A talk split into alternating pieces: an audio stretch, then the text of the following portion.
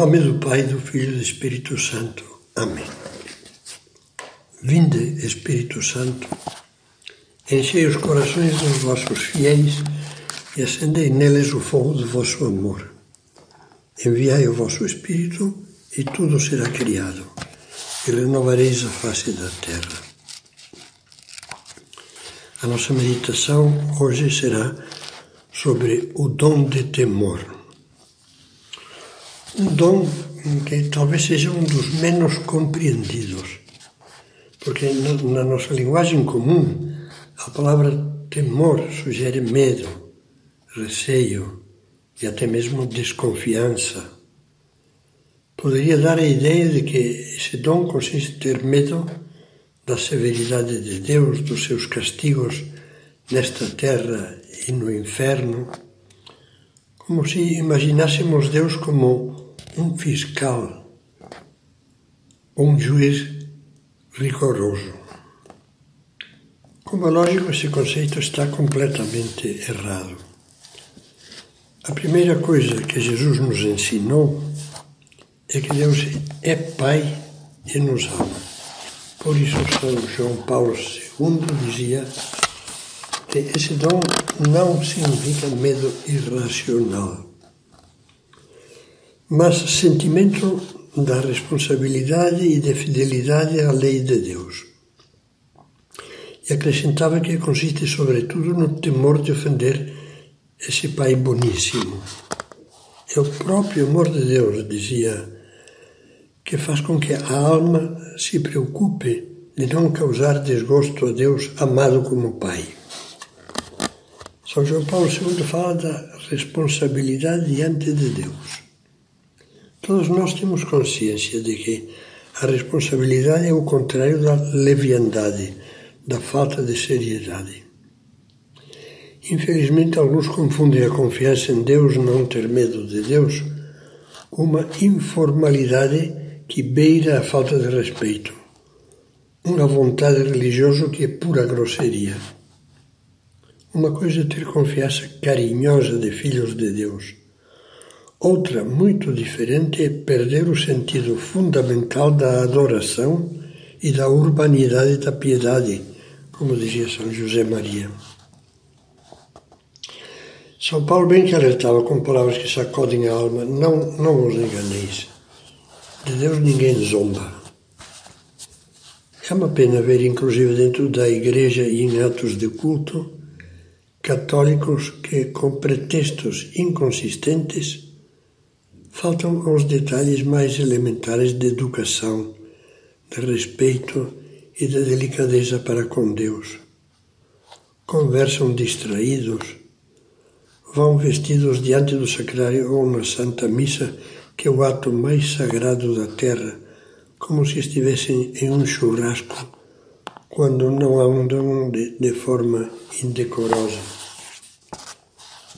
São José Maria falava com tristeza dos que, possivelmente por não terem sabido, por não terem recebido uma boa formação, não sabem, dizia, assistir à missa, nem se benzer, fazem uns estranhos, estranhos trejeitos cheios de precipitação, nem dobrar o joelho diante do sacrário. Suas genuflexões ridículas parecem um escárnio nem inclinar reverentemente a cabeça diante de uma imagem de Nossa Senhora.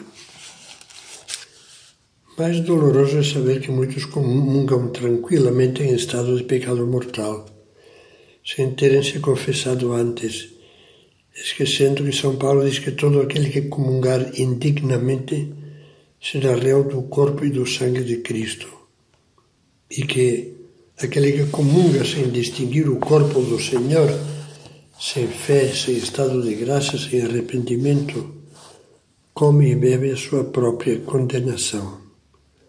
Por isso, ao pedirmos ao Espírito Santo o dom de temor, será bom que lhe peçamos o espírito de amorosa adoração, que é um aspecto muito importante desse dom e um dos sentimentos mais belos e santificadores do cristão. Será muito agradável a Deus que peçamos para nós e para todos que o Divino Espírito Santo Primeiro, nos abra os olhos à infinita grandeza e bondade de Deus. Que nos ajude a ter um sentimento tão vivo da majestade de Deus que nos abisme numa adoração profunda, uma adoração tão clarividente que torne o nosso capaz de extasiar-se perante a beleza e grandeza infinita do amor de Deus. Que, que o Espírito Santo nos mova a dar graças a Deus, conscientes de que, por mais do que façamos, não temos como agradecer a sua bondade e os seus dons. E que nos torne também capazes de experimentar um santo temor de, de, de pecar, de ofendê-lo e de nos afastarmos dele. Este último ponto é importante. Temer ofender a Deus justamente porque queremos amá-lo muito. É algo parecido com o que acontece à pessoa que ama a outra com loucura e por isso sofre e se atormenta só de pensar que possa lhe ter causado um desgosto. Esse é o temor filial, o autêntico temor de Deus. Dele falava, Santa Teresa de Ávila, dizendo: trabalhai sempre por adquirir uma determinação tão grande de não ofender ao Senhor, que estejais dispostas, falava para as suas feridas, dispostas a perder mil vidas, de preferência fazer um pecado mortal. E dos veniais, guardai-vos com sumo desvelo. Os que só reagem por medo do castigo divino e não por temor amoroso caem inevitavelmente em duas doenças graves da alma, que costumam levar à ruína espiritual.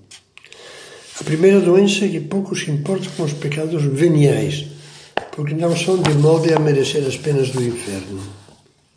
Acontece, porém, que o acúmulo de pecados veniais sem o devido arrependimento vai levando quase que inevitavelmente à cegueira da alma, à perda da sensibilidade moral e precipita facilmente no pecado mortal.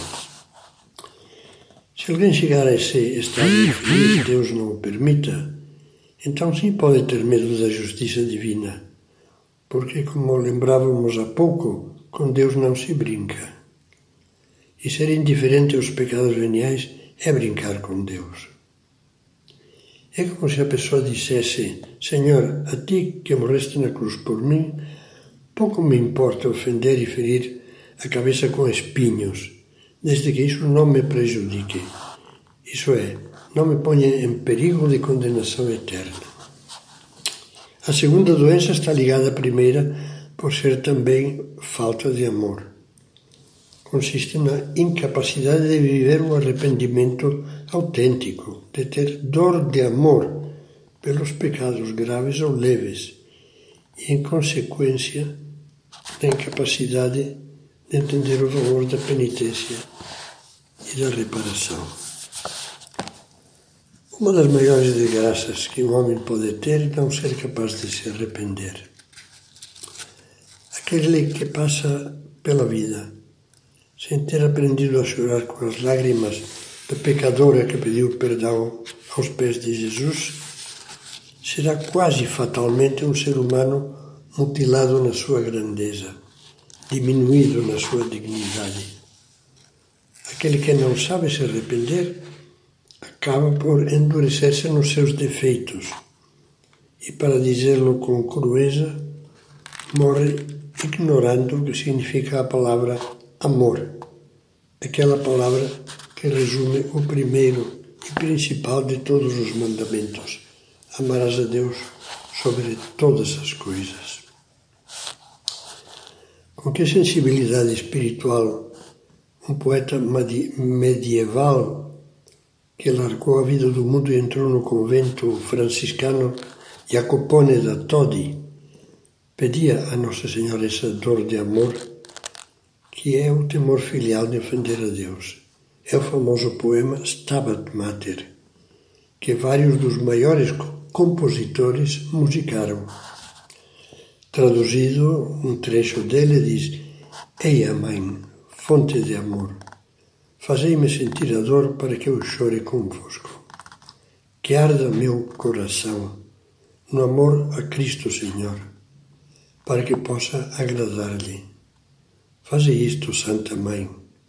Gravai fundo em minha alma as chagas do vosso Filho.